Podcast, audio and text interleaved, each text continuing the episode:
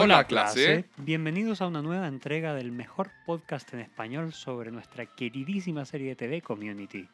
Yo soy Miguel. Yo soy Diego. ¿Cómo va todo, Diego? Bien, compadre, súper bien. ¿Preparados para esta nueva entrega? Sin duda, mamite. Se viene uno de los buenísimos capítulos que esta temporada tiene para entregarnos. No quería decirlo, pero sí. En ¿Verdad? Es, es un día especial. ¿Por qué? especial. Es un día especial. A mí me saldría como el Cookie Monster. Es un día especial.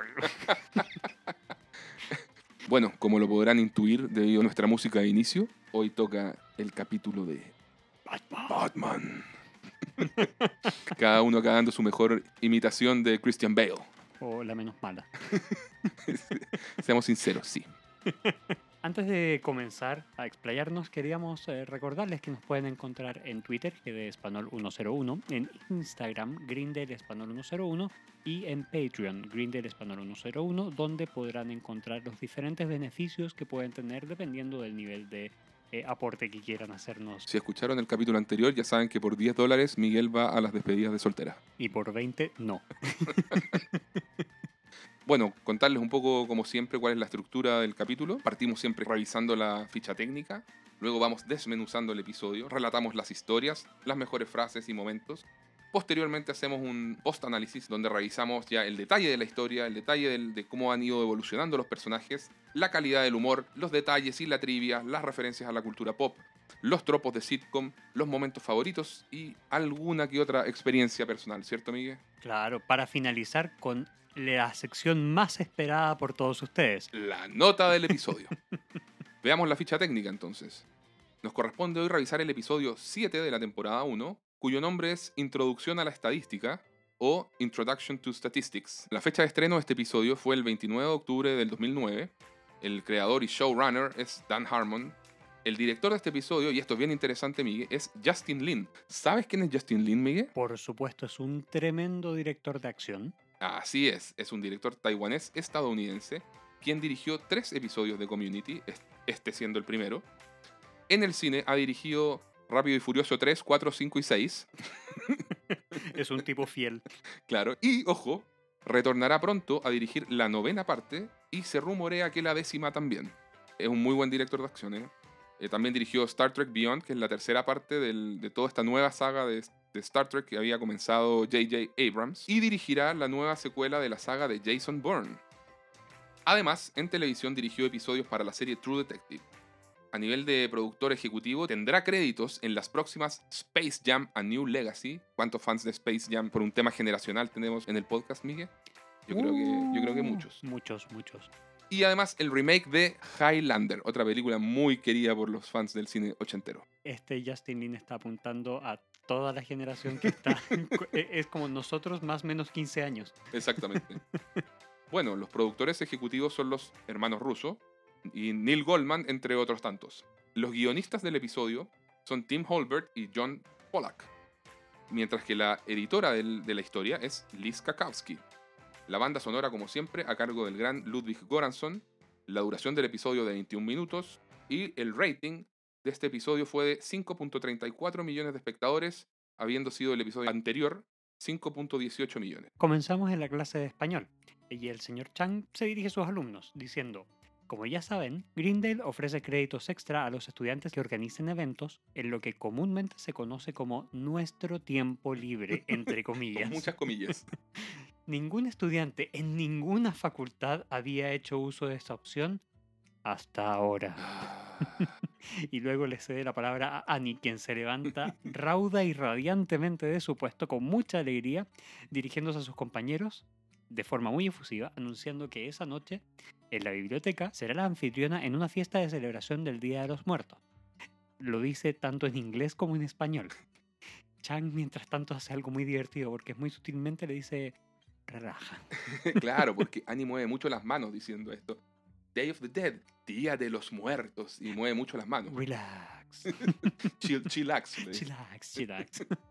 Annie dice, el Día de los Muertos o Day of the Dead es conocido también como el Halloween mexicano. Chang le responde a la clase, lo cual es en verdad bastante ofensivo para quienes conocen el Halloween mexicano como una posición sexual. Y es muy divertido porque en ese momento enfocan a Abed, quien se da vuelta, y muestran a Troy y, a Jeff, asistiendo. sí, sí, sí. En fin, si asisten, tendrán créditos extra. A mí ni siquiera me pagan por ir a supervisar. Nos vemos esta noche. y luego Chang, moviendo las manos, hace que la clase diga esta noche en español. Antes de que todos se retiren, Annie les recuerda que por favor confirmen su asistencia. El Evite, pues la mayoría se mantiene evasive, haciendo un juego de palabras en inglés. Shirley le comenta que va a ir, pues será su primera fiesta universitaria. Dice, Tengo un poco de tequila y alquilé Van Wilder 2. Tash, el rey de las fiestas. Además, les muestra a todos que ya no está usando su anillo de matrimonio, pues su ex marido ya se fue hace seis meses, así que es hora de que acepte su estado de soltería. Ahí la cámara enfoca a Pierce, quien dice... Mensaje recibido. Creepy. Annie dice, aún no he recibido respuesta de Jeff y Pierce, ante lo cual Pierce dice, Oh, pensé que te había respondido desde mi teléfono de bolsillo. Saca el teléfono y le da la instrucción de acceder al correo electrónico. Brita, así como en secreto a Jeff, le pregunta, ¿no irás a la fiesta de Annie? Jeff le dice, Oh, mm, tengo un conflicto. Conflictúa con el disfrutar mi vida. Pierce, mientras tanto, lo vemos luchando todavía contra el comando de voz de su teléfono. Y dice, no entiendo estas cosas, es como si fuera mi mamá. Y el teléfono le dice, llamando a mamá. mientras tanto, Jeff le dice a Brita, Hablando de disfrutar la vida, no quiero golpear un caballo muerto, pero ¿estás segura de que no es algo no platónico entre nosotros dos? sí, segura, le responde Brita. Ok, porque mi profesora de estadística es muy guapa y quería darte a ti la primera opción. Pierce, mientras tanto, sigue intentando colgar, pero sin quererlo, activa el altavoz y todos escuchan los comentarios que le hace su madre. ¿Cómo va la escuela? ¿Eres popular? ¿Ese muchacho Jeff ya dejó de molestarte? ¿Cómo está tu novia canadiense? A todo esto, la novia canadiense también es algo muy utilizado en las, eh, en las sitcoms y en, ¿En las serio? películas eh, y en las películas adolescentes, como aquella novia en las secundarias estadounidenses que es de afuera, entonces nadie la puede conocer. Ah, perfecto. Mira, eso no lo sabía. Está bueno, está bueno. Eh, Pierce avergonzado dice, eh, ah, número equivocado, intenta destruir el teléfono, pero no logra hacer nada y se sigue escuchando a su madre diciendo, Otra vez vi al fantasma de tu padre. Sigue enojado. y Pierce se va corriendo de la sala. Créditos iniciales. Esta vez es la primera vez en mucho tiempo que vemos los créditos iniciales en su versión larga. Ah, perfecto. No me había fijado en ese detalle. Luego, nos muestran a Jeff en su clase de estadística, la cual es dictada por la atractiva profesora Slater, quien habla acerca de la distribución de Bernoulli. Al terminar la clase, Jeff se acerca e intenta coquetear con ella. Jeff le dice, Bernoulli es uno de mis favoritos. Dato poco conocido, la estadística no era su único amor. También es famoso por su salsa francesa usada en carnes y pollos.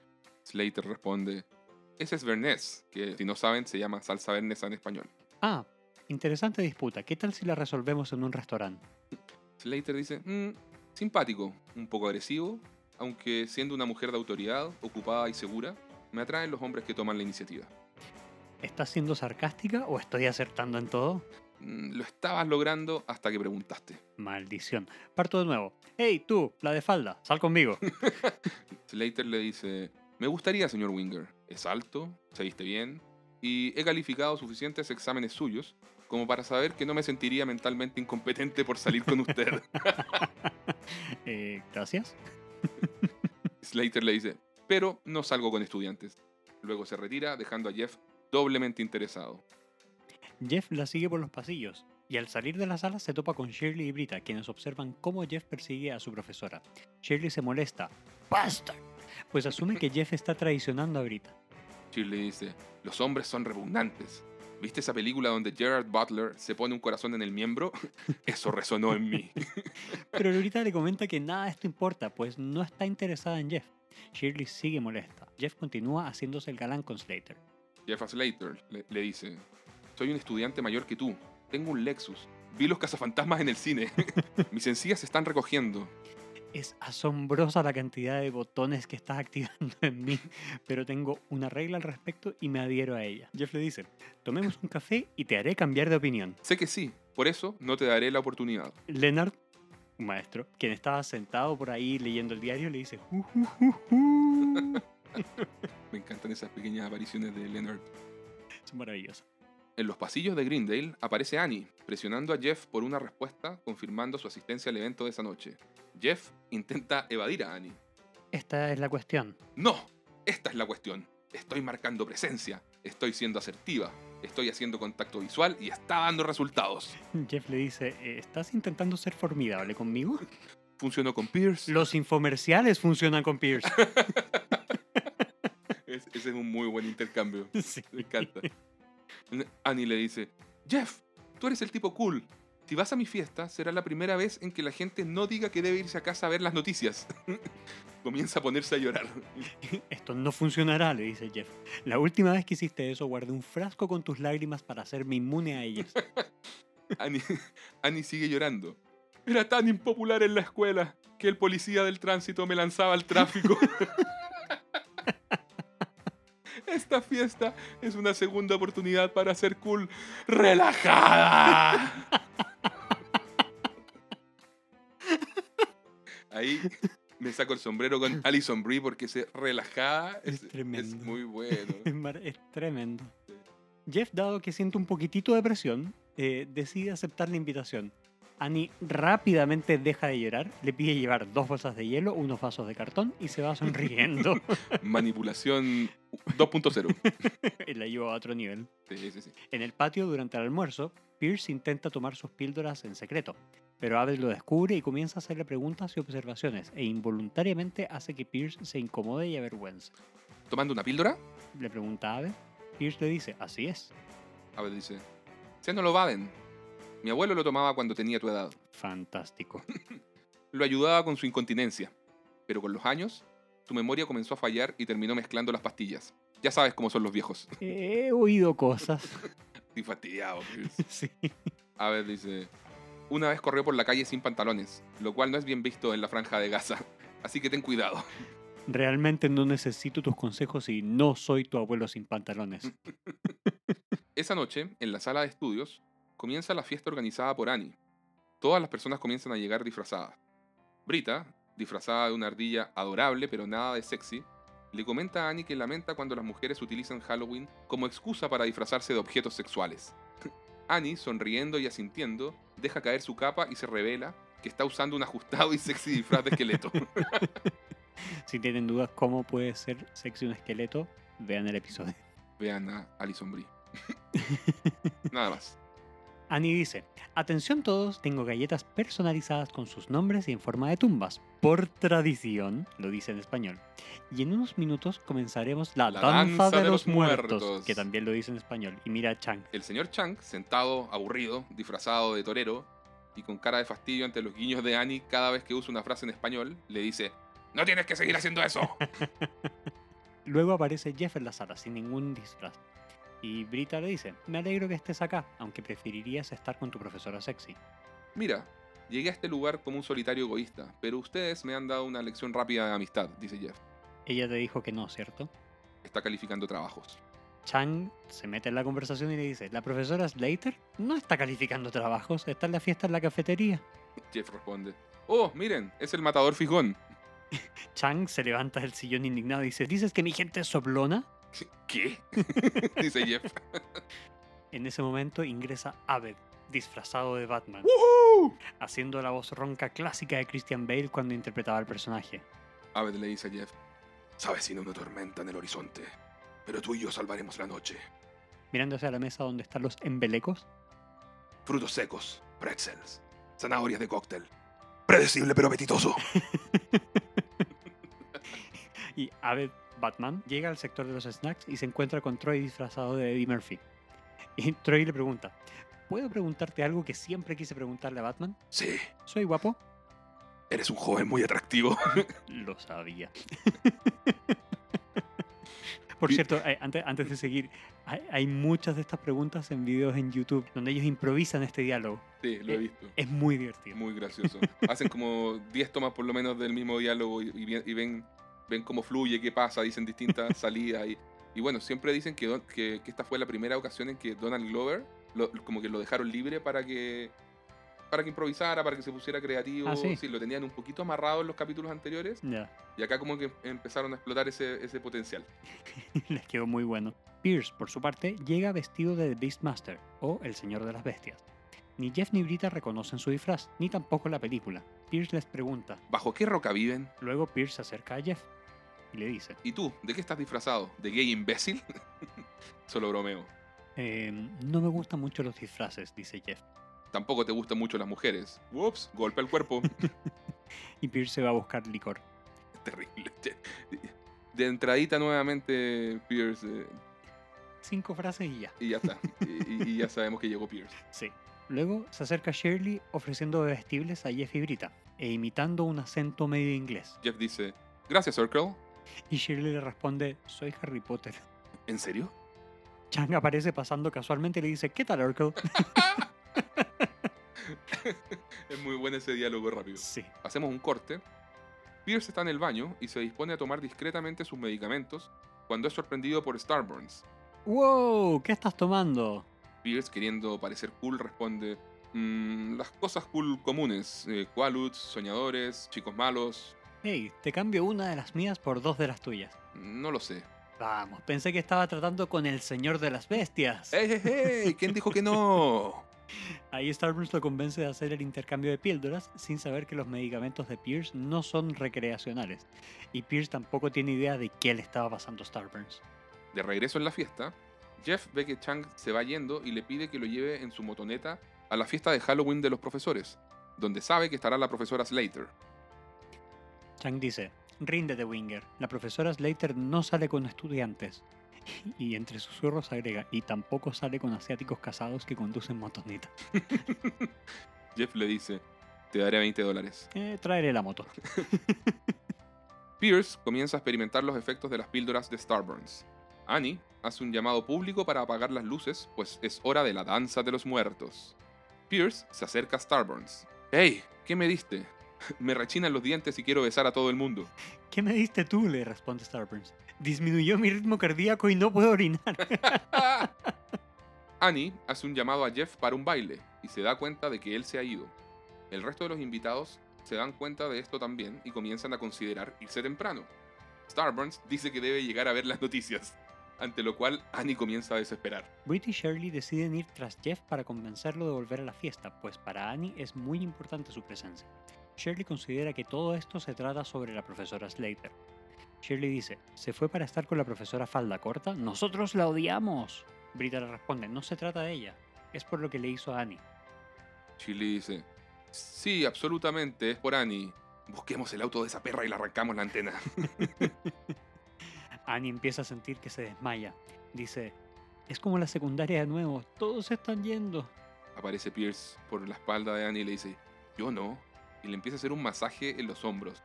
Y después le agrega, puedo hacer esto toda la noche. Te amo. Es, es un momento escalofriante, Sí. cabroso. muy, muy, muy incómodo. En la fiesta de los profesores, Jeff, vestido de vaquero, se acerca a Slater, vestida de Robin Hood, y le abre la cerveza. ¿Qué haces aquí? le pregunta Slater. Te muestro mi lado no estudiante. Debo admitir que me gusta el atuendo. Puede que sí, como puede que no haya perdido la virginidad con un campeón junior de rodeo. Tú también me recuerdas eso. ¿Perdiste tu virginidad con Robin Hood?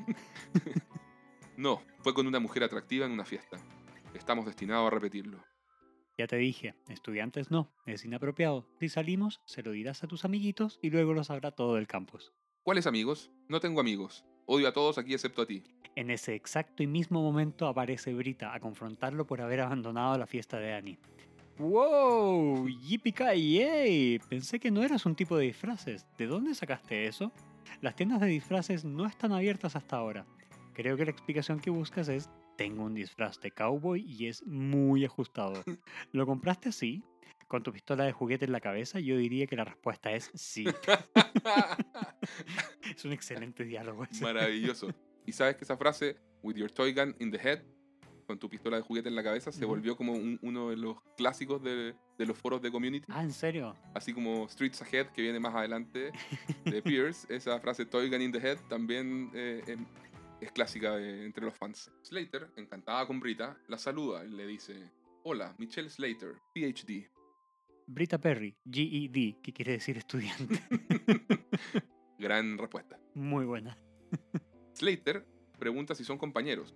Jeff comenta que si bien es compañero de Brita, lo interesante de los community college es que muchas veces los estudiantes son igual de maduros que los profesores. Justo en ese momento aparece Abed Batman saltando con su capa. Jeff, debes regresar a la fiesta de Annie. Se siente impopular. Y también aparece Troy. Jeff, Pierce tomó algo y está drogado. Toca a la gente baila extraño. Es como la película Dos viejos gruñones, pero sin ser gracioso. Ok, chicos, estoy en una fiesta de Halloween para adultos. No se están comportando. Y aparece el excelentísimo Dean Pelton diciendo: ¿Por qué Urkel está arrancando la antena del auto de la profesora Slater? Mientras vemos a Shirley afuera con la antena del auto de Slater en la mano y amenazándola por haber robado el hombre de una buena mujer.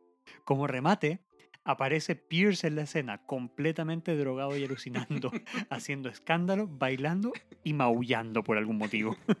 Slater pregunta, ¿está maullando? Sí.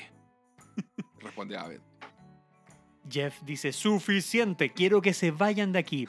Brita, no me importa tu drama de secundaria. Abed, no eres Batman. Abed mira al suelo. Pierce, Pierce, deja de morder a las mujeres del Departamento de Estudios Feministas. Estás muy viejo para estar drogado. A lo que Pierce responde: ¿Soy viejo? ¿A qué te refieres con viejo? ¿De, qué- de quién son estas manos? Se, se mira sus propias manos. Entra en colapso y sale gritando y corriendo. Brita sale detrás de él diciéndole a Jeff, bien hecho, de forma sarcástica. Luego aparece Abed y le dice a Jeff, en voz normal: Sé que no soy Batman. Podrías intentar no ser un imbécil. Y Troy se va alejando, se acerca a Jeff así como para mantenerlo en secreto. Ella es muy sensual. She's really hot. She's really hot. Y se va. Jeff intenta retomar su plan de seducción con Slater, pero ella lo rechaza y se va. Pasamos a otra escena donde Brita camina por uno de los pasillos eh, de Greendale y encuentra a Shirley ingresando una manguera por la ventana de la oficina de la profesora Slater, dispuesta a mojar y destruir todo. Brita pregunta, ¿por qué haces esto? Shirley enojada responde, para enseñarle a esa cajera de banco de cuello largo que no puede robarse al hombre de otra mujer. Brita nota que la referencia fue demasiado específica. Recordemos que el ex marido de Shirley la abandonó por una stripper. Quizás ahora sale con una cajera. Nunca se explicó este detalle. Shirley, un poco más calmada, dice: Debo hacer una confesión. Lo que dije puede tener más relación con mi situación. Sí, lo de la cajera de cuello largo no parecía ser algo universal. Shirley dice, mi ex esposo me pidió esta mañana que le devolviera su argolla. Era de su madre y quiere dársela a su novia nueva. oh, Shirley, eso apesta. No me malentiendas. Lo mejor que pudo pasarme es que él se fuera. Siempre pensé que volvería arrastrándose y, y yo podría mandarlo al diablo. Pero ni siquiera pudo darme eso. ¿Sabes qué es lo más extraño? Eh, Todo lo que hiciste hoy. Y, y Shirley asiente y le dice, no podía admitir que me hirió. Así que fingí que te habían herido a ti. Lo entiendo perfectamente. Mejor vayamos a ver a Annie. Bueno, luego ambas se van, van saliendo de la, de la oficina de Slater y Shirley dice, ¿puedes creer que ataqué a esa pobre mujer? Mira todos estos premios. Seguro que es agradable. My picture is nice. sí, agradable y pretenciosa. y Brita rompe con la mano la cabeza de uno de los premios de Slater. bueno, volvemos a la fiesta de Annie. Pierce hace su entrada, pero su viaje alucinatorio solo ha empeorado. Esta secuencia es excelente, como con la cámara en la mano, eh, con bastante primer plano a las caras y, y hartas tomas desde el punto de vista de Pierce. claro, lo que llaman POV. Claro. Luego Troy dice, ¿qué sucede viejo? Tienes una gran erección. Annie le dice, solo relájate, ¿ok? Mientras Pierce alucina con figuras que se mueven en la sala, escucha la voz de Jeff diciéndole que es viejo, se le aparece a Annie disfrazada de esqueleto bailando, pidiéndole que le hable de los Beatles, de Woodstock y del Sputnik. Pierce lo está pasando pésimo, se asusta y se desespera. Tell me about the Beatles, Pierce. Tell me about Woodstock. Tell me about Sputnik. Mientras, en la fiesta de los profesores, Chang se burla del fracaso de Jeff con Slater. Jeff le dice, a ti también te rechazó, Chang. ¿Ese es tu consuelo? Dice Chang. Mírame, tengo el cuerpo de un niño de quinto año. Si yo estuviera trabajando con lo que tú tienes, estaríamos en un hotel y ella me estaría haciendo un Halloween mexicano. Jeff dice que ha perdido sus trucos y status de ser super cool. Culpa a su estadía en Greendale por esto. Chang le dice, ¿trucos? Todo es un juego para tipos como tú. Conozco un truco que seguramente nunca has intentado. Como sugerencia de Chang, Jeff se acerca a Slater y en forma discreta, dejando su orgullo por el suelo, le dice, por favor acuéstate conmigo. Por favor. Estoy muy solo. No he dormido con nadie en mucho tiempo y tú eres muy atractiva. Hazme el favor de tener sexo conmigo. Slater lo mira seriamente y fijamente. Ok, mantente tres pasos de distancia y promete que no le dirás a nadie. Lo prometo. Jeff queda absolutamente choqueado cuando ve que la técnica funciona, hace un saludo con el sombrero de cowboy a Chang, quien sonríe sintiendo.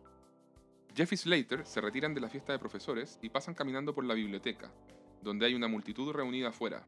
Troy se acerca corriendo y le dice a Jeff que Pierce está teniendo un colapso nervioso y solo Jeff puede ayudarlo. Jeff le pregunta, ¿qué te hace pensar eso? Y desde adentro de la biblioteca se escucha a Pierce decir, ¿está Jeff ahí? Él es el único que puede ayudar. Troy continúa. Dice que se matará, pero no quiere que llamemos a emergencias porque no quiere meterse en problemas por tomar drogas. Jeff, dubitativo y de mala gana, pero haciendo lo correcto, le dice a la profesora Slater que no podrá acompañarla. Creo que debo decirte buenas noches.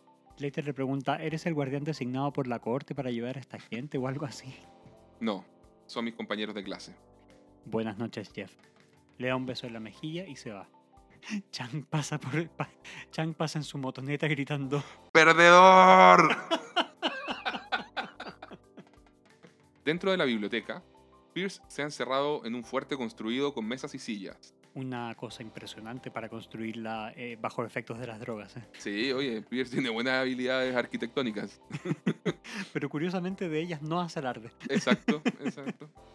Jeff, le- Jeff ingresa a la, a la sala de estudios y lo primero que dice es, ¿qué diablos pasa aquí con Pink Floyd? Funciona mejor en inglés. What in the Pink Floyd?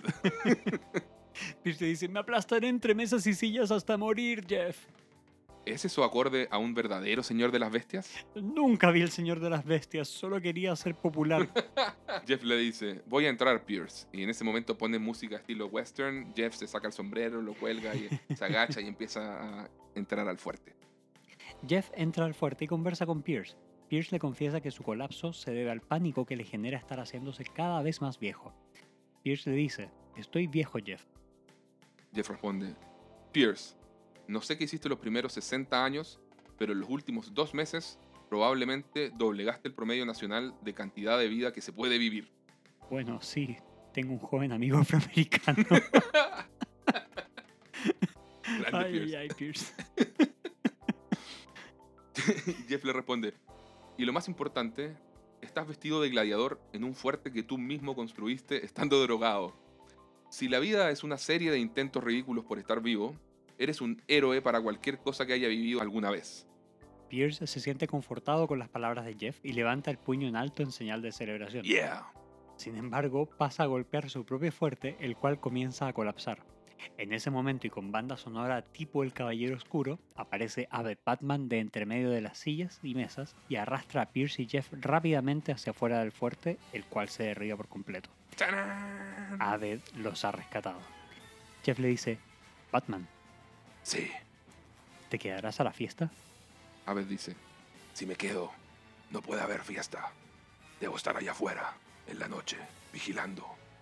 Donde sea que necesiten salvar una fiesta, ahí estaré.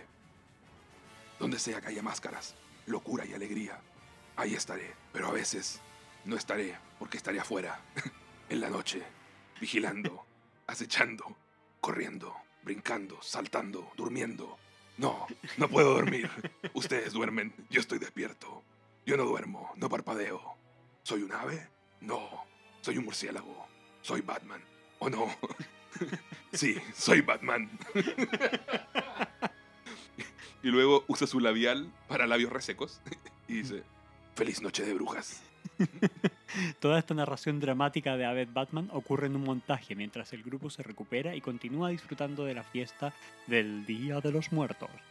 Annie está poniéndole un paño frío en la cabeza a Pierce, Jeff saca a bailar a Annie, Brita y Shirley observan felices, Troy baila con su espejo, todos disfrutan, menos Abed, por supuesto, quien se encuentra afuera de la biblioteca pensando su monólogo en lo alto. en el techo, pues debe permanecer vigilante para cuando la noche lo llame a servir a la justicia. Fin, del, episodio.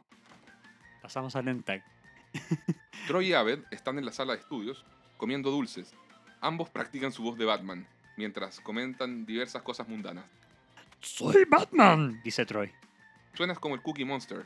Soy Batman. Ese es Batman. Luego Troy dice que los coñitos de dulce parecen pequeños conos de tránsito de un mundo donde un pequeño hombre de jengibre maneja ebrio y queriendo comerse a sí mismo. Troy dice, ese es uno de mis máximos temores, despertarme siendo una rosquilla. Te comerías a ti mismo. Ni siquiera lo cuestionaría. Sería sabroso. es genial que otras personas también piensen estas cosas. Sí. Qué maravilloso, Entei. Qué maravilloso capítulo. Me encanta este capítulo, es una joya, es una joya. No, no queremos adelantarnos al, al final y ya más o menos pueden intuir que nos gusta mucho, porque lo hemos dicho y porque Lo seguiremos lo diciendo. seguiremos diciendo, exacto. Pero sí, este es uno de esos momentos bisagra en Community, creo yo. Bueno, ahí lo, lo iremos desarrollando. Sí, en- de hecho ya empezando la parte del análisis, este es el primer episodio que es temático de la serie. Entonces, si bien todo gira en torno a dos eh, fiestas de Halloween o Día de los Muertos, eh, en los cuales los personajes van interactuando entre sí, igualmente podemos distinguir un conflicto central, que Claro. es el gatillante de otros tres conflictos secundarios en la historia. En el, el central sería este que Jeff quiere seducir a la profesora Slater. Y esto genera que en la historia B, Shirley quiera vengarse de Slater por falsa empatía hacia Brita, mientras que en la historia C, Pierce consume drogas que intercambia con Starburns y se va en un muy mal viaje alucinatorio del cual solo Jeff puede rescatarlo.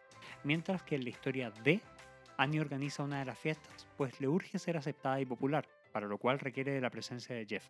Incluso podría decirse que es un episodio donde se rompe esta estructura del A, B, C, D y habría que verlo como una sola historia, Jeff, Slater y grupo de estudios, pero optaremos también por mantener la estructura de los capítulos anteriores con estas particiones ya mencionadas para temas de claridad en referencias eh, dentro del capítulo. Así es, de hecho en, algún foro justamente encontré eso, que había un pequeño debate, porque hasta ahora venían todos los capítulos siendo súper marcados esto de historia ABC, ABC o ABCD. Claro. Y este es el primero, de hecho, en que pasaba esto de que, oh, es como, es todo una gran historia y hay como subconflictos a partir de una gran historia, o, o no, o siguen habiendo estas historias ABCD. Entonces había como un debate en- en- entretenido con, con esto. ¿Qué opinan ustedes? ¿Hay separación de historias o es una sola gran historia con pequeños conflictos? Ton, ton, ton, ton. como ya dijimos que vamos a mantener igual la lógica de las historias ABC, eh, veamos qué nos parecen. Consideremos la, la historia A como la de Jeff y Slater. Y creo que, no, por lo menos a mí, Miguel, me parece que está bastante bien. Es una trama súper tradicional de sitcoms, en que el protagonista, que es Jeff en este caso, quiere conquistar a la chica que le gusta, que Claro. sería la profesora Slater. En, en el total estilo community, la gracia está en la agudeza, el sarcasmo y el filo que manejan todos los diálogos que, que han creado los maravillosos guionistas de la serie. Además, hay una pequeña subversión de expectativas, debido a la forma en que acaba conquistando a Slater, impulsado por Chang.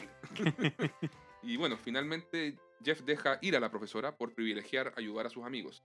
Esto sigue eh, en línea con toda esta idea de mostrar a Jeff siendo cada vez menos egoísta. Ahora, entendamos que son sitcoms, siempre los personajes como que enmendan el rumbo y luego al capítulo siguiente vuelven a tener los mismos problemas. Es un poco lo que pasa con Los Simpsons o con cualquier... Con es- exacto. Friends, con How I Met Your Mother y Claro. con tantas otras sitcoms que queremos y amamos. Exacto, entonces siempre vamos a estar viendo esto de que, de que Jeff va, va a estar en constante dilema respecto a su egoísmo y el ser generoso con sus amigos.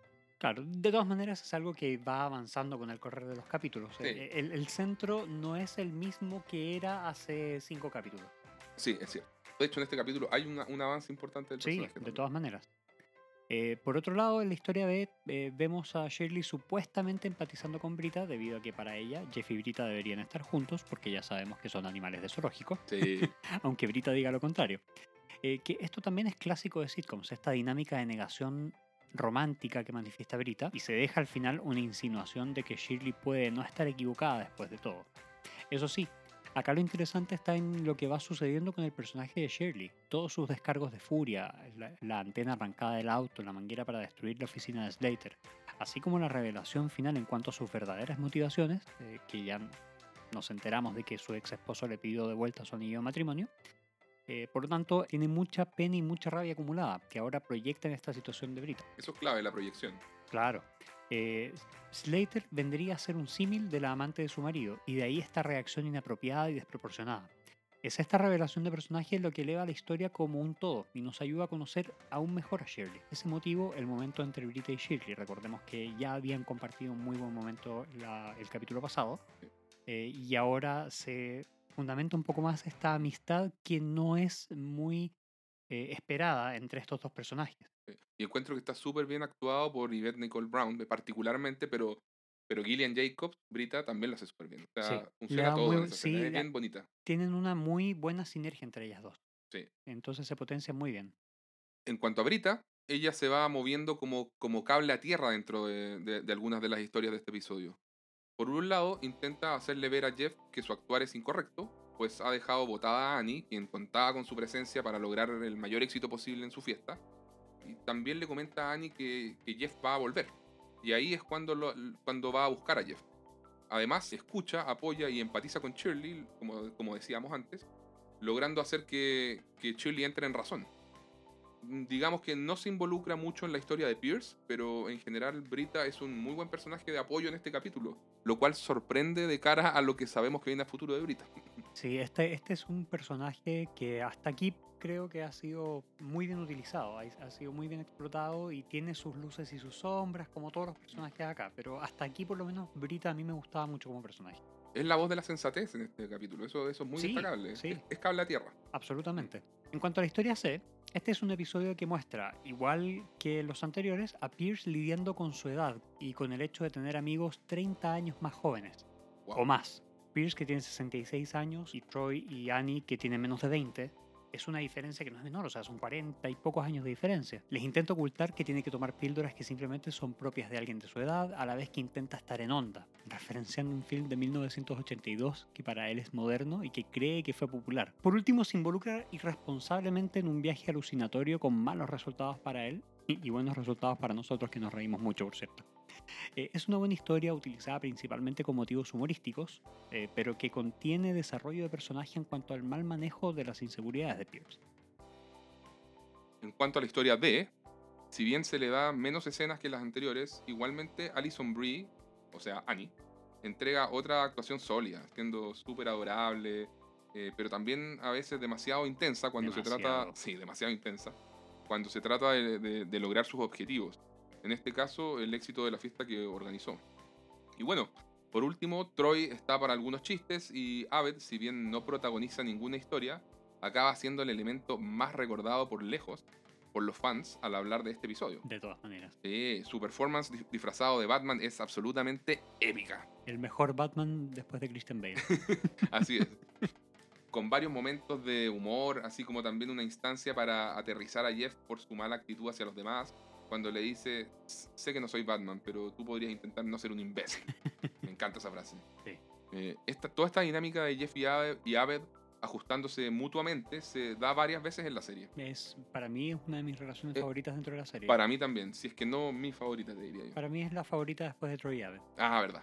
Sí, buen punto, buen punto. buen punto. Por último, está el gran highlight del episodio, que sería el, el rescate y el monólogo final de Abed Batman, que es una joya por donde se le mire, mire. Sí. O sea, tanto a nivel de factura técnica, porque nos saca del formato de sitcom, haciendo uno de los primeros intentos por ser más cinematográficos dentro de la serie, Sí, de todas Y- maneras. y, y también logrando cerrar todas las historias y despedir a la audiencia en, en uno de, de esos momentos tan meta que le gusta a Community, al decirle al público eh, Happy Halloween. A mí lo que me gusta mucho de esa, de esa escena del rescate son las tomas que tiene, que es la, la toma de Aved. eh, Son tomas de frente, de frente a Aved mientras Claro. los quita, y después de frente a Pierce y a Jeff mientras son rescatados. Sí, sí, son totalmente cinematográficas. Ahí Sí. se nota el talento de Justin Lin eh, en el capítulo. Y, y a, la, a la final, a, esa toma final que, que está como arriba en el techo de la biblioteca, le llaman un, un crane shot. Entonces son tomas de grúa, en que Claro. se van acercando la cámara y todo, y, y que, va, y que va de abajo hacia arriba, ¿cierto? Porque Sí. se ve a ver como imponente, como, como Como se Batman. debe ver a Batman. Exactamente. Eh, y bueno, en clásico estilo community, todas las historias conectan al final, pues Jeff, quien al abandonarlos gatilló todo el resto de los conflictos, ahora vuelve, dejando contenta a Annie. De, de hecho, Miguel, es muy bonito que, si bien no conversan para cerrar su tema, eh, eh, solo el gesto de sacarla a bailar ya te dice, ok, ahí Cerrado quedó redondeado por este Sí. capítulo la relación Jeff y Annie. Sí. Y bueno, ayuda a tranquilizar a Pierce en ese momento épico en, en- en el fuerte y a hacer que se quiera un poco más a sí mismo también Pierce. Claro. Eh, y por el lado de Shirley y Brita, ellas eh, son espectadores de, de- de todo esto, de cómo Jeff va arreglando las historias. Pero bueno, se quedan tranquilas de que el grupo ha vuelto a la normalidad. Sí. Ahora también es notable el hecho de que sea Abed desde las sombras quien salva el día, rescatando también a Jeff. Algo que es figurativo pero súper relevante para la serie, debido a todo esto que hemos señalado respecto a la, a la relación entre ambos. Claro. O sea, cre- creo que el, el fuerte en ese sentido en el que está metido Jeff representa algo mucho más. Y el hecho de que Abed entre y lo rompa y lo saque es, es bien significativo para todo lo que Sí. viene con los personajes. Sí, sí, sí. Es una, es una bonita simbología que se da en este capítulo, que como tú muy bien dices, es un capítulo bisagra Sí. en cuanto a lo que se vendrá. De hecho, me, me recuerda mucho que la primera vez que te presenté esto te decía, espera un poco, espera hasta el capítulo 7-8 y a partir de ahí te va a gustar muchísimo la Sí. dinámica que va a tener eh, Community. Es que pasa eso. Yo tampoco enganché con Community en los, en los primeros, primerísimos capítulos la primera vez que la vi. Ahora adoro los primeros episodios, pero este fue también para mí el episodio eh, bisagra. Claro. Porque al final los primeros episodios son aquellos que te van guiando por Community, pero que todavía ellos están intentando encontrar su voz, encontrar la manera que qué es lo que quieren contar y cómo lo quieren contar. Claro. Tenían delineado un mapa y se daba eh, te daban a entender y se daban a conocer muchas cosas que vendrían más adelante, que cuando lo vuelves a ver tú ya entiendes un poco más, pero en ese momento mirados por sí solos, como que podría ser una sitcom normal, común y corriente. Así es. El título de este capítulo es Introducción a la, a la estadística. Y podemos ver que su relación respecto a las historias que vemos es bastante simple. El conflicto central es que Jeff quiere seducir a su profesora de estadística. Fin. Se acabó. Esa es la explicación. Claro, esto hace que esté dispuesto a abandonar a sus amigos en un comienzo, gatillando la cadena de eventos negativos que vimos. Eh, Shirley haciendo la predicción en Brita respecto a su situación personal, Pierce queriendo ser el más cool y drogándose hasta requerir la ayuda o validación que solo Jeff podría darle, y Annie entrando en un colapso porque su fiesta comienza a fracasar sin la presencia de Jeff. Diego, tú que eres un estudioso del tema, ¿qué elementos subversivos o meta tendrían estas historias? Mira, el principal elemento meta, en este caso, viene dado, como decíamos, por Abed Batman, de todas maneras. O sea, ahí es donde se rompe la cuarta pared. Aunque es, es muy notable que el romper la cuarta pared en estos episodios, de, en general en Community, ocurre sin hablarle directo a la audiencia, mirando la cámara. Ocurre en un par de ocasiones dentro Sí, de toda muy la serie. contadas, Pero muy no es contadas. esa tradicional manera de romper la cuarta pared, sino que es súper dentro del personaje de Abed. Sí. ¿Cierto? Son a través de monólogos, pero él no está mirando a la, a la- a la- cámara directamente. Y a nivel de detalles, como decíamos, en la historia A, se subvierte la expectativa cuando Jeff no logra conquistar a Slater con sus métodos de encanto tradicionales, y sino que utiliza esta, esta técnica, este con- consejo de autohumillación que, que le enseña el señor Chang. En cuanto a lo que nos transmiten estas historias respecto a la visión del creador, a la visión de Dan Harmon, eh, podemos ver que eh, él es un tipo que tiene un algo con la autenticidad. Lo comentábamos también en el capítulo anterior. Exactamente. Y, y seguramente lo vamos a volver a comentar en capítulos futuros. Sí, sí. Eh, es muy crítico, por ejemplo, de la falsedad del negocio de la TV y trata siempre de llevar en distintas formas algo de eso a su estilo y escritura. Ya sea en todo lo farsante y superficial que Mm. puede llegar a ser Jeff, sí. o en la falta de honestidad consigo misma que revela Shirley, para Harmon es importante que sus personajes avancen en pos de ser más sinceros consigo mismo y con los demás.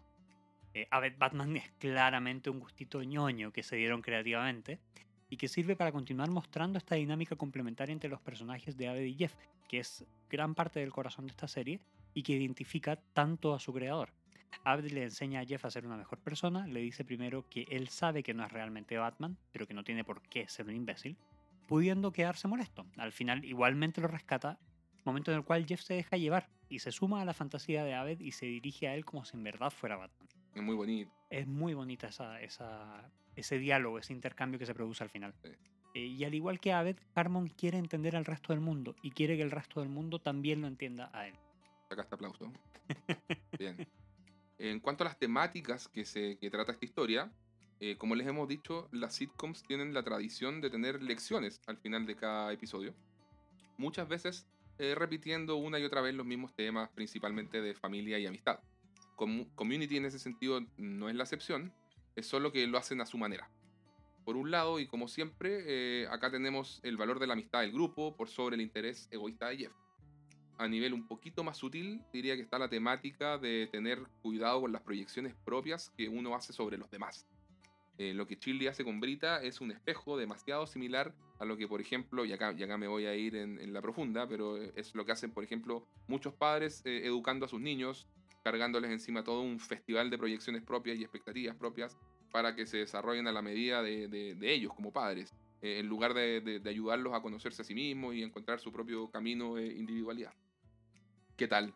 ¿Estuve a la altura? Me dejaste sin palabras. Me dejaste sin palabras. También tengo lo mío.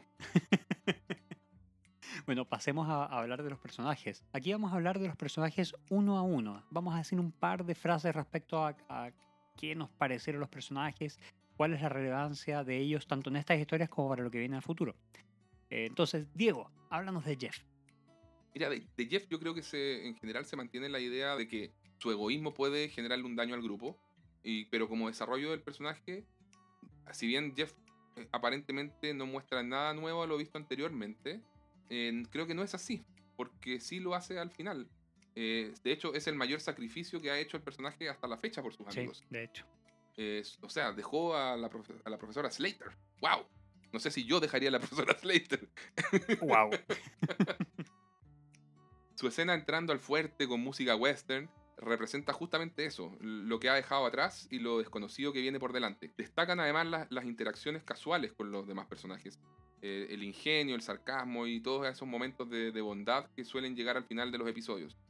Me encanta además la escena en que utiliza la táctica de Chang, como hablábamos, porque total es completamente anti-Winger. Sí. Ese es el momento anti-Winger de conquista de Jeff en toda la serie. De hecho, sí. Eh, y bueno, aparentemente iba a resultar. Exactamente. De Brita es muy interesante ver que en este episodio ella sea el personaje más centrado. Eh, es muy raro. Lo, veía y analizaba este episodio y decía, es muy raro ver a Brita así. Así de centrada, así, así de, de, de, cable a tierra, como decías tú. Eh, porque claro, hacia el futuro el personaje va a ser cada vez más alocado y cada vez más inestable. Repitiendo, ella es el cable a tierra con Shirley, Jeff y Annie, que no es menor. Eh, con Shirley es un poco el reverso del episodio 5 en que Shirley la ayudó con su vulnerabilidad por no entender las costumbres de las mujeres en el baño. Ah, claro, cierto, muy buena lectura ahí. Ahora Brita tiene la oportunidad de devolverle la mano. Y por último, aprendemos además que quizás hay algo más en cuanto a su relación con Jeff y a los sentimientos que ella tiene hacia Jeff.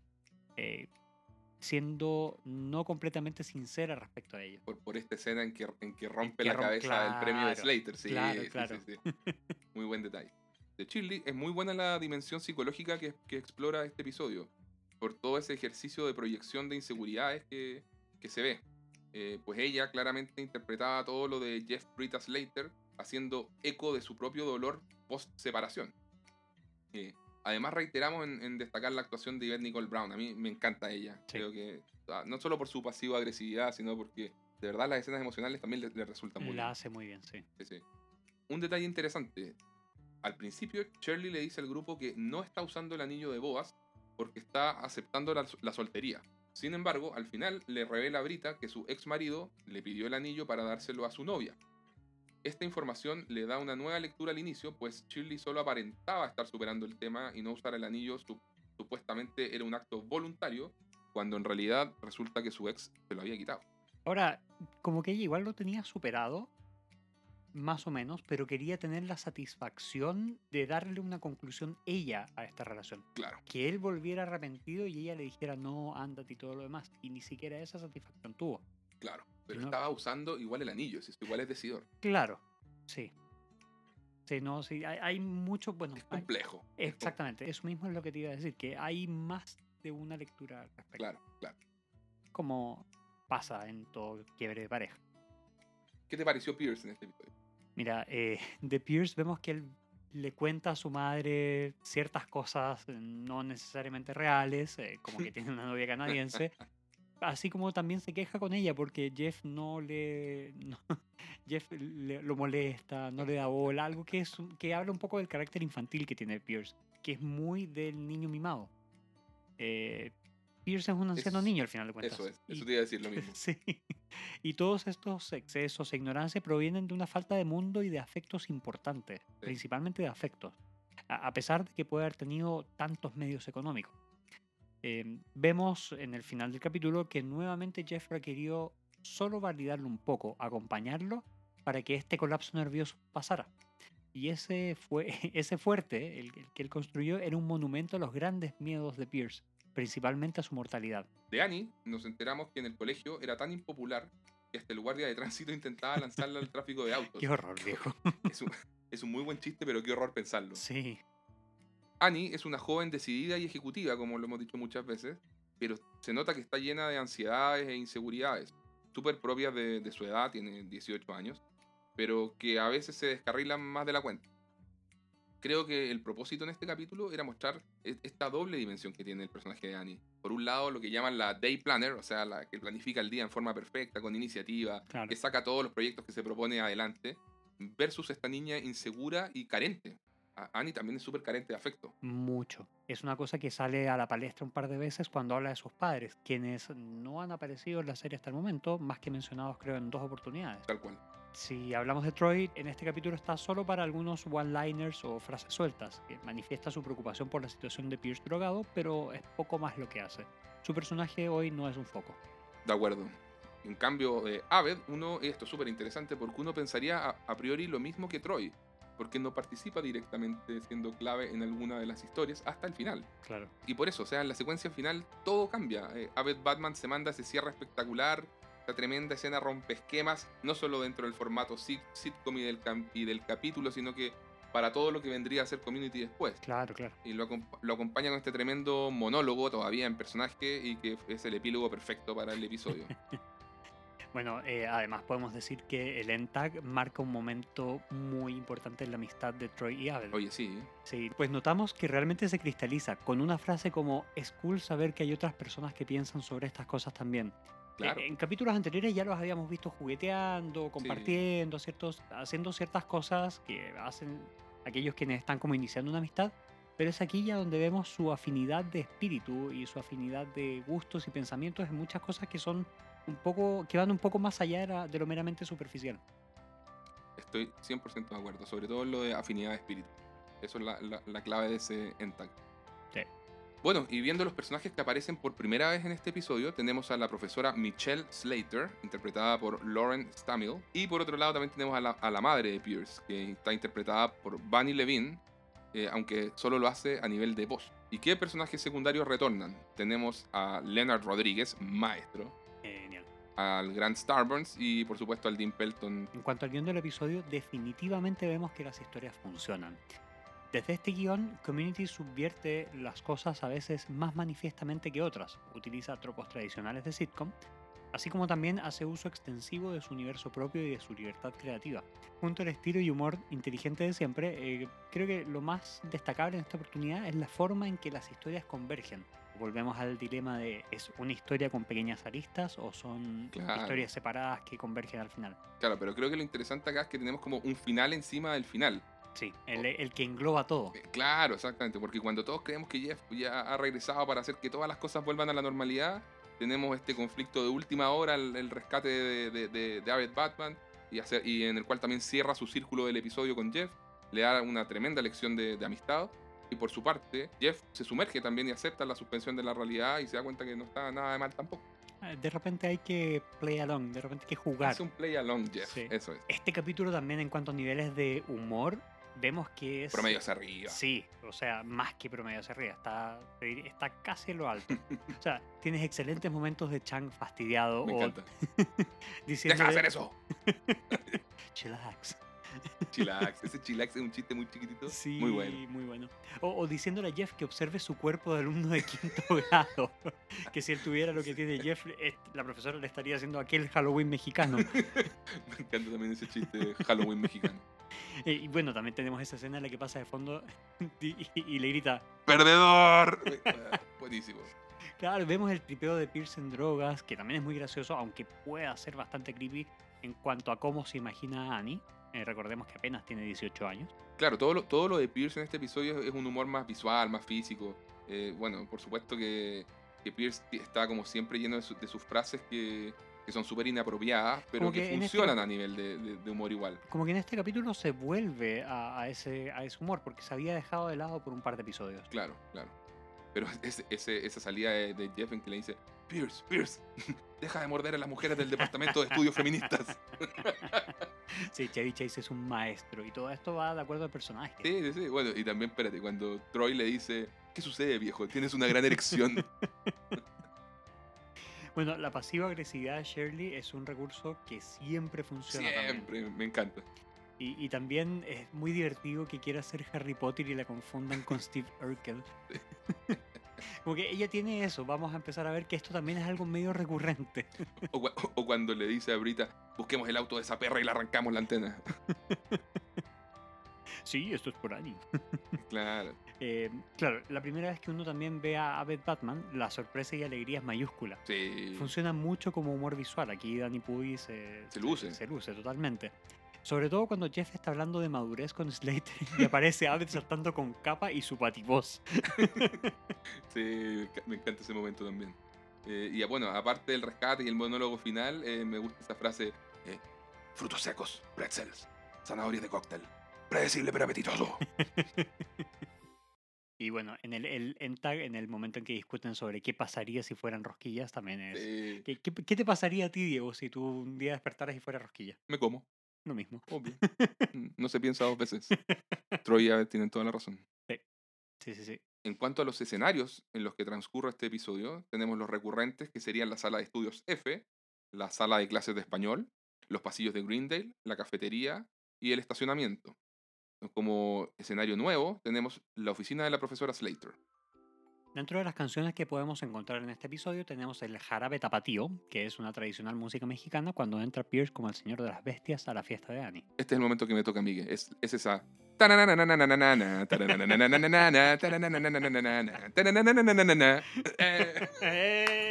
Gracias, Diego.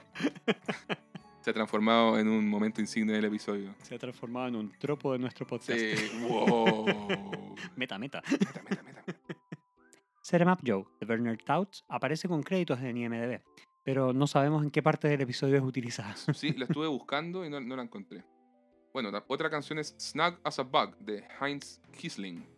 Es ese smooth jazz que suena eh, cuando Jeff y Chang conversan sobre el rechazo de Slater y Chang le comparte su técnica. y bueno, tenemos eh, también, por supuesto, parte de la banda sonora de Ludwig Göransson, en la que aquí, para este episodio únicamente, usa eh, una melodía tipo la que Hans Zimmer compuso para la eh, trilogía de Nolan. Sí. A mí me engañó, ¿eh? yo pensé que era la original de Zimmer y eh, estudiando para el episodio me di cuenta que no. Es solo una imitación. Sí, grande Goranson. Bueno, Miguel, pasamos a ver la trivia y los datos anexos del episodio. Primero tenemos a Bunny Levine, la actriz, que interpreta a la mamá de Pierce solo con la voz, como decíamos. En la vida real es curioso porque ella tiene solo 15 años más que su hijo Chevy Chase.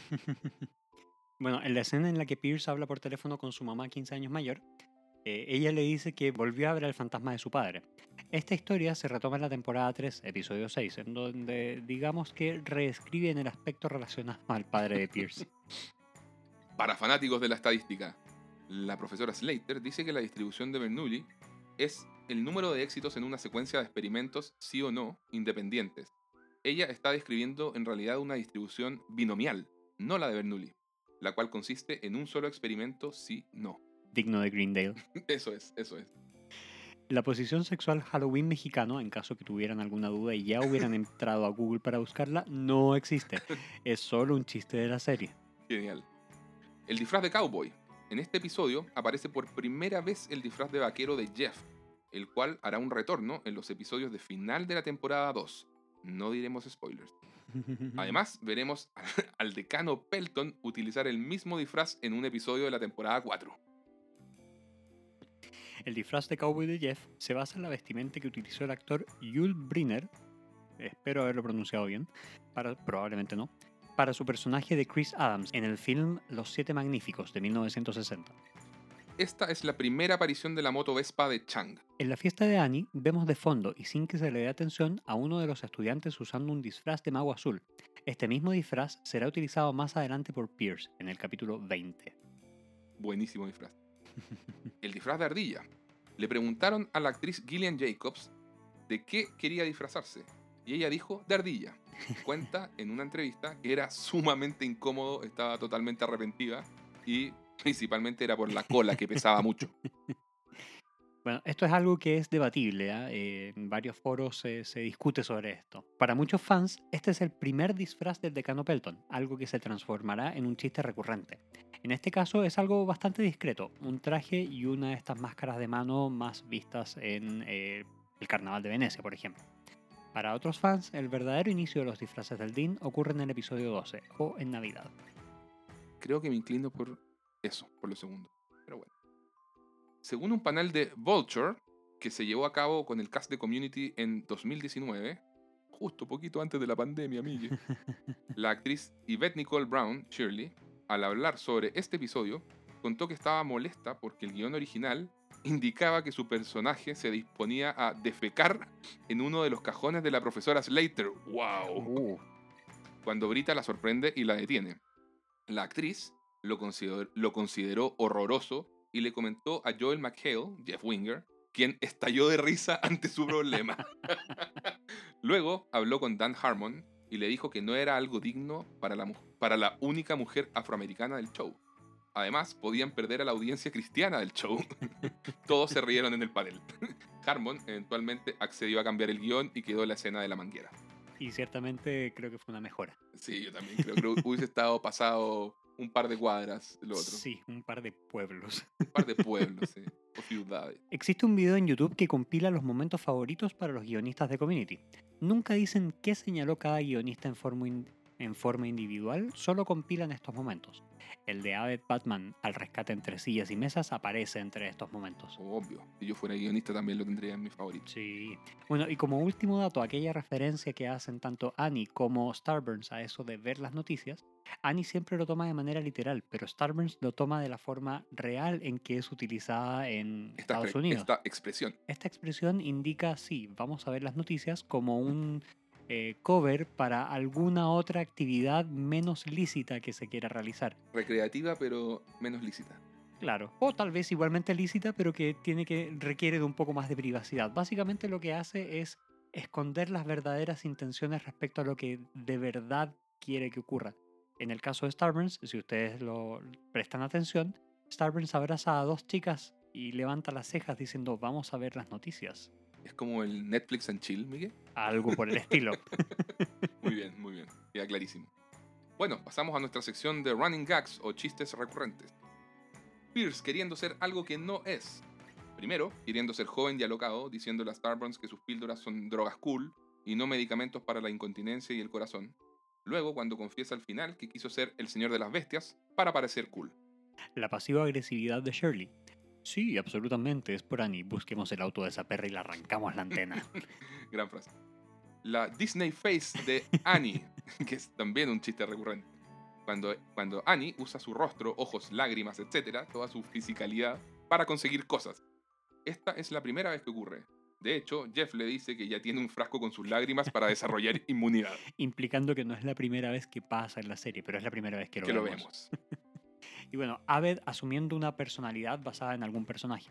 Esta es la primera vez que vemos esto, pero se volverá un chiste recurrente. De hecho, el mismo Abed Batman tendrá su retorno a futuro, en la Uh. temporada 3. Muy bien. Pasamos a la sección de referencias a la cultura pop. Primero que todo, Van Wilder 2, The Rise of Taj, o El rey de las fiestas, del 2006, de Mort Nathan, con Tal Penn y la maravillosa Lauren Cohan. Shirley dice que arrendó esta película para prepararse para las fiestas universitarias. The Ugly Truth, La Cruda Verdad, película del 2009 dirigida por Robert Luketich, con Catherine Hagel y Gerard Butler. Shirley hace una mención al póster promocional de este film cuando dice esa película donde Gerard Butler sostiene un corazón sobre su entrepierna. Yvette Nicole Brown, Shirley, interpretó el personaje de Dory en esta película. Es una meta referencia. ¡Wow! Ghostbusters, Los Cazafantasmas, film de 1984, dirigido por Ivan Re- Reitman, con Bill Murray, Dan Aykroyd y Harold Ramis. Jeff le dice a la profesora Slater, vi Ghostbusters en el cine, para justificar que no es un estudiante tan joven y que puede salir con ella. Batman Begins o Batman Inicia del 2005 y El Caballero Oscuro o The Dark Knight del 2008 son dos películas dirigidas por Christopher Nolan que tienen a Christian Bale como protagonista como Batman. Abed se disfraza del Batman de Bale, imita su voz, hace un monólogo similar al del final del Caballero Oscuro, aunque con toques de comedia. Eddie Murphy Delirious, de 1983, es un show de stand-up comedy Y esto lo vemos en la fiesta de Annie, ya que Troy está disfrazado de Eddie Murphy y no de Michael Jackson como mucha gente cree, sino que usa el look de Eddie Murphy en este especial llamado Delirious. The Beastmaster o El Señor de las Bestias, una película de 1982 dirigida por Don Coscarelli. Es una película de fantasía y aventuras que ha pasado más bien al olvido, es un producto de su época, y se usa para mostrar lo desconectado que está Pierce respecto a lo que cree que es cool. Por eso llega disfrazado como el protagonista del film, que tiene la habilidad de comunicarse con todos los animales, de ahí los ruidos raros de Pierce. Family Matters o Cosas de Familia, que es una serie de TV de 1989 a 1998 y la saga de libros y películas de Harry Potter. Tanto Jeff como el señor Chang confunden el disfraz de Shirley creyendo que está disfrazada de Steve Urkel, el personaje nerd interpretado por Jaleel White en Cosas de Familia, pero en realidad Shirley dice estar disfrazada de Harry Potter. Die Hard o Duro de Matar, el mejor film navideño filmado en 1988, dirigido por John McTiernan y con Bruce Willis como protagonista. Cuando Brita se sorprende de ver que Jeff sí andaba trayendo un disfraz y era de cowboy, le dice la clásica frase de John McClane, Bruce Willis en Duro de Matar. Yippee Grumpy Old Men o Dos Viejos Gruñones, film de 1993 dirigido por Donald Petrie con Jack Lemmon y Walter Matthau. Debido a que Pierce está drogado dentro de su fuerte de sillas, Troy le dice a Jeff, es como dos viejos gruñones, pero no gracioso. Woodstock, Festival de Rock de 1969. The Beatles, la mejor banda de la historia británica de rock de los años 60, y Sputnik, primer satélite lanzado al espacio por la Unión Soviética en 1957, son referenciados cuando Pierce alucina con Annie pidiéndole que le cuente y explique sobre todas estas cosas. Gran secuencia. Pink Floyd, banda británica de rock clásico que sacó discos entre 1967 y 1994. Cuando Jeff entra a la biblioteca y dice, What in the Pink Floyd? y finalmente, Plaza Sésamo o Sesame Street, de 1969 a la fecha, de Jim Henson, que es el mayor genio de las marionetas, y Frank Oz, a quien podrán conocer por su trabajo en una película independiente eh, llamada Star Wars, Claro que sí. cuando hace de un personaje verde pequeño. Baby Yoda. Casi. Yoda a secas. en el end tag, Abed le dice a Troy que su voz es más parecida al Cookie Monster de Plaza Sésamo que a Christian Bale. Buenísimo. Vamos con los tropos de sitcom, Miguel. Hacer un capítulo temático. Esto es clásico de las sitcoms. us- usar las festividades de todo tipo para hacer episodios con una cierta identidad. Por, por ejemplo, en Friends, el típico eran los Thanksgiving, los días de acción de gracias. ¿cierto? Claro. El protagonista buscando conquistar a la chica que le ignora. En este caso, Jeff Slater. La negación del interés romántico. Brita se niega a aceptar que siente algo por Jeff. El discurso ganador. Vemos la subversión del discurso ganador de Jeff, esta vez influenciado por Chang para conquistar a Slater. Lo más sorprendente, ¡Funciona! Discurso ganador número 2. Jeff inspirando a Pierce para lograr que se valore a sí mismo y no se deje aplastar por el fuerte de mesas y sillas. Chica nerd que quiere ser popular. Todos los esfuerzos de Annie organizando una fiesta exitosa para lograr aceptación social. Personaje femenino fuerte. Tenemos a Slater, presentada como ella misma lo describe, como una mujer segura, de autoridad y que aprecia cuando el hombre toma la iniciativa. Diego, cuéntame. ¿Cuáles son tus dos o tres momentos favoritos de este capítulo? Te digo dos o tres porque hay tantos. Son muchos, son muchos. Y, y, bueno, ¿vamos de, de- de lo particular a lo general o al revés? Como se te antoje, viejo. hagamos, hagamos, una, hagamos una distribución Bernoulli, si no. Una sola, muy bien. No seamos como Slater. Mira, eh, a nivel de chistes pequeños, creo que cuando Chang pasa en la moto por de, por de fondo y grita ¡Perdedor! no falla. Es tan simple y estúpido y no falla. Sí. Chang tiene muchos de esos momentos. Sí. ¿Qué más? ¿Qué más? ¿Qué más? Eh, bueno, Jeff usando las tácticas de Chang, ya que seguimos hablando de Chang, eh, es genial. Sí, sí, sí, sí. sí. Y el diálogo de Chang sobre ser- tener el cuerpo de un niño de quinto, de quinto No, sí, año. Chang tiene muchos muy buenos momentos. Claro. ¿Y para ti, Miguel? Eh, bueno, si vamos a seguir con Chang, a mí me, me gusta mucho ese chillax. Me, me gustan mucho los Sí, momentos de, Cha- de sí. Chang. La verdad, me gustan mucho los momentos de Chang, pero no seguiré ahondando por ahí. Eh, a mí, la verdad, me gustan en cuanto a, momentos más emotivos. Me gusta cuando Shirley le reconoce a Brita eh, que todo esto que le está ocurriendo es por ella. Todo esto que está pasando en la casa, cómo lo proyectó hacia lo que estaba viviendo Brita hoy. Eh, también el momento que hay entre Jeff y Pierce en el fuerte, que es también otro momento emotivo donde eh, Pierce se pone más vulnerable, si se quiere, y muestra estas vulnerabilidades y Jeff resuena con esto, Jeff empatiza con esto y lo valida en Sí, cierto sentido, sí. lo, lo- lo trae eh, a un plano que donde él es más persona, si quiere. Claro, claro. Oye, y, to- y, y también eh, ese, ese- me había olvidado ese momentito de, de Annie convenciendo a Jeff cuando le dice, no, esta es la cuestión, estoy marcando presencia, estoy siendo asertiva, estoy haciendo contacto visual y está dando resultados. Y Jeff le dice, ¿estás tratando de ser formidable conmigo? me, me encanta, además que después viene ese tema de que Jeff está juntando las lágrimas de ella para volverse inmune y todo. O bueno, la referencia que hacen a Pierce, eh, ¿funcionó con Pierce? Pero los infomerciales funcionan con Pierce. sí, sí, sí. Y por supuesto, el momento final. Todo lo relacionado con la de. Batman y el final final cuando lo rescata, cuando empieza el monólogo, es maravilloso. Sí, ahí se aplaude a todo, a Danny Pudi, a Jeff, a Pierce, a- al gran Justin Lin, que si bien... No, miren, no soy fan de la saga Rápido y, Furio- y Furioso, no me peguen. Pero, o sea, acá el, el tipo demuestra porque es un director de cine de acción, el tremendo trabajo que logra sacando adelante esa secuencia es, es brillante. Sí, es muy bueno. La verdad, muy, muy, muy bueno. ¿Sobrevive Miguel la premisa a los estándares del 2020? Volvemos a nombrar esta sección como el Departamento de Relaciones Públicas de Chevy Chase porque en este capítulo se pasa. Sí. o sea, vamos, vamos por parte. Cuando llega Pierce y le dice a Jeff, ¿de qué estás disfrazado? ¿De qué imbécil? Wow. O no, no me gustan mucho los disfraces. Ah, tampoco te gustan mucho las mujeres. Sí, es es verdad, o sea, Pierce está en este capítulo, eh, se pasó un par de pueblos. Cuando llega y le Ah, no, hace- espérate. Y cuando le hace un masaje a- en los hombros a Annie y le dice te amo, aunque está drogado, ¿se entiende? Pero Annie es una niña de 18 años. Sí, también Pierce drogado y volviendo a alucinar con Annie bailándole medio sexymente. Sí, exacto. Cuando le dice tell me about Sputnik, Pierce, tell me about Woodstock. Eran Beatles. Sí, claro, y todo como en, en chiste, pero, pero eso es- está súper sexualizado todo. Sí. Em, y claro, también tenemos a, a Chang que tiene todos sus comentarios inapropiados como el Halloween mexicano. ¿Qué Eh, opinan nuestros amigos de México de- del Halloween mexicano como una posición sexual? Cuéntenos. Cuéntenos en Twitter o en Instagram. Eh, en resumidas cuentas, creo que hay algunas partes que sí y otras partes que podrían causar mucha controversia. Yo creo que sacando eh, esos chistes, eh, en, en general el capítulo eh, anda bien. Sí, se no, sostiene. se, sostiene. la historia. Son ciertos detallitos. En general, eh, lo no. que siento es que Community eh, era un poco adelantado, si se quiere, a, a- a toda, esta, a toda esta nueva cultura wow Claro. que, que se llama. De hecho, yo no digo que esos sean chistes que haya que sacar, digo que son chistes que hoy en día sacarían. Sí. Esa- ese es el comentario. Sí. Yo me río con los chistes y lo entiendo en el contexto, en el humor y todo. Ok, boomer. Ok, soy, soy un boomer, un boomer, totalmente, lo siento. Pero no, bueno, pe- pero, sí, no, está- estamos de acuerdo. Son chistes que probablemente causarían mucha controversia y muchos levantamientos en redes sociales y podrían generar esta suerte de cultura de la cancelación eh, si salieran hoy en día. Eh, y en ese sentido, encuentro que Community es muy respetuoso en general con todo este tipo de cosas en la manera en que la tratan. Sí.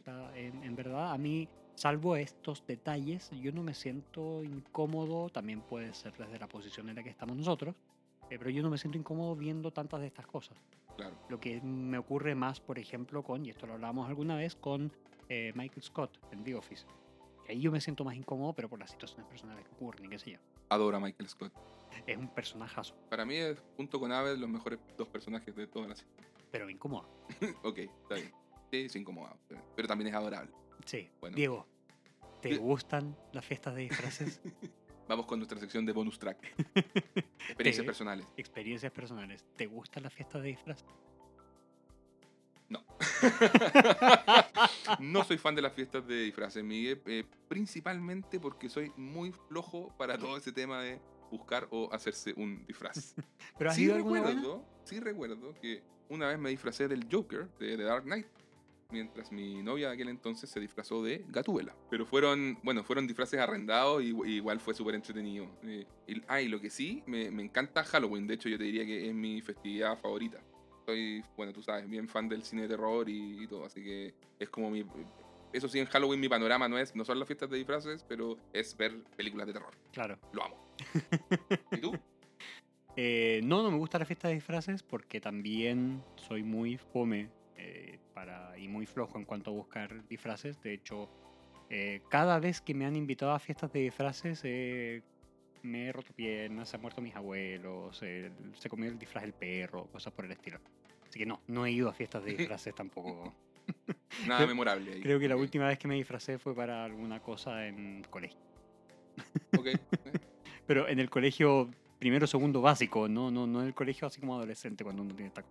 ¿Y cuando te disfrazaste de, de pelotudo? No, eso no me lo saco todavía. Me, me- me parecía ya que era así. Y Halloween no, Halloween es una fiesta pagana que es importada y que es simplemente una imposición de... Miguel sacándose la, la careta de- y era Brita disfrazada de Miguel. Eh, no, la verdad Halloween no es algo que yo haya celebrado mucho en mi infancia. Y de hecho como que ahora que he estado más como por estos lados, hemos visto con Diego películas de terror y como que nos juntamos a ver ese tipo de cosas en esa fecha, que al final de cuentas es desde hace un par de años que estamos haciendo eso. O no de terror, pero como de, de fecha. O sea, Sí. este año vimos Rocky Horror Show. Vimos El Hombre Invisible. El año pasado yo no estaba acá. eh, hace dos años eh, vimos eh, dos o tres películas que no me acuerdo cuáles eran. Creo que Halloween. No, así que nada, Halloween como excusa para juntarse a ver películas de terror sí me gusta. Eh, pero mm, no soy un cultor de, de adornar la casa ni de salir a pedir dulces porque tampoco tengo niños. Entonces, como que no, no podría salir a, a estos tiernos treinta y tantos años a pedir dulces. Tiernísimo. Maravillosamente mantenidos. Bueno, Miguel. Como buen deportista de bajo rendimiento. Bueno, Miguel. Vamos con la, con la nota del, del- del episodio. ¿Qué nota le ponen? 11 de 10. Uh, El primer rompescalas. El primer rompescalas. Es que es un excelente capítulo. Estoy de acuerdo que es un excelente capítulo, sí. Mira, yo estoy entre un 10 y un 11, no lo sé, pero ya que pusiste un 11, siento que no puedo ser menos. Como que todavía me quería guardar la cartita del 11, pero como que haciendo el, re- el repaso hoy, me gustó mucho. es que es muy lo bueno. pasé muy bien. es muy bueno. Muy entretenido, sí. Ya, bueno, ya, bueno, ya, digamos que uno. No, sí, pero o sea, es un capitulazo. Es un capitulazo, es un rompescala y, y tenía algo preparado un poco como para, como para el cierre, porque bueno, es un capítulo en que ocurre algo que me gusta mucho, que es que los personajes se disfracen de personajes de cultura pop, y creo que eso ya por definición suma muchos puntos. Y siempre en todas las sitcoms esto aporta algo especial. Eh, acá también siento que todas las historias funcionan bien y se maneja ese tremendo nivel de humor que ya eh, comentamos. Es súper ágil, se redondean bien las historias, crecen los personajes. Y bueno, el principal mérito, lo que hace que este capítulo sobresalga, no es solo el hecho de ser el primer episodio temático, sino que es ser el primero en coquetear con otros formatos, que es algo no tan explorado por las sitcoms. Y eso es gracias a la escena eh, climática de, de Batman. Entonces fue el momento, y, y yo me acuerdo muy claramente que como espectador dije, wow, este show está a otro nivel por ese clímax. Y como les digo, no, no estamos aún en los episodios 100% conceptuales, esos vienen ya hacia final de temporada, Sí. eh, pero este final se siente más cinematográfico. Como decíamos, las tomas son diferentes, se hace uso de la música en forma diferente, con mucha más épica.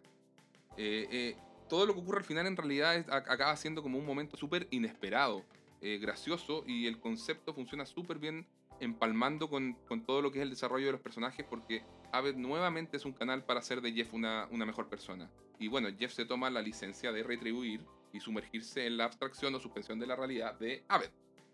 Eh, bueno, también me encanta, como, como hemos dicho, el hecho de que, de que Brita sea cable a tierra. Y no es algo común que vamos a ver muchas veces, como comentábamos. Y eh, bueno, es un gran episodio en líneas generales. Y, y es Community anunciándole al mundo que se vendrían cosas aún mejores a futuro. Este es el episodio en el cual mucha gente se enamora de Community. Y eso es lo, lo más bonito que tiene. Habías preparado todo eso y no le ibas a dar un 11. No sé por qué. No sé por qué en realidad. Lo- fíjate que lo tenía en mi mente así. Es que, es que tengo tan claro, creo que un poco lo que te contaba. Sé que hacia final de temporada vienen esos capítulos como ya 100% conceptuales, pero, pero no, este, este fue el momento que justamente yo como espectador dije, wow. Y, y ahí sí, Lo compro, me, me 11. rindo.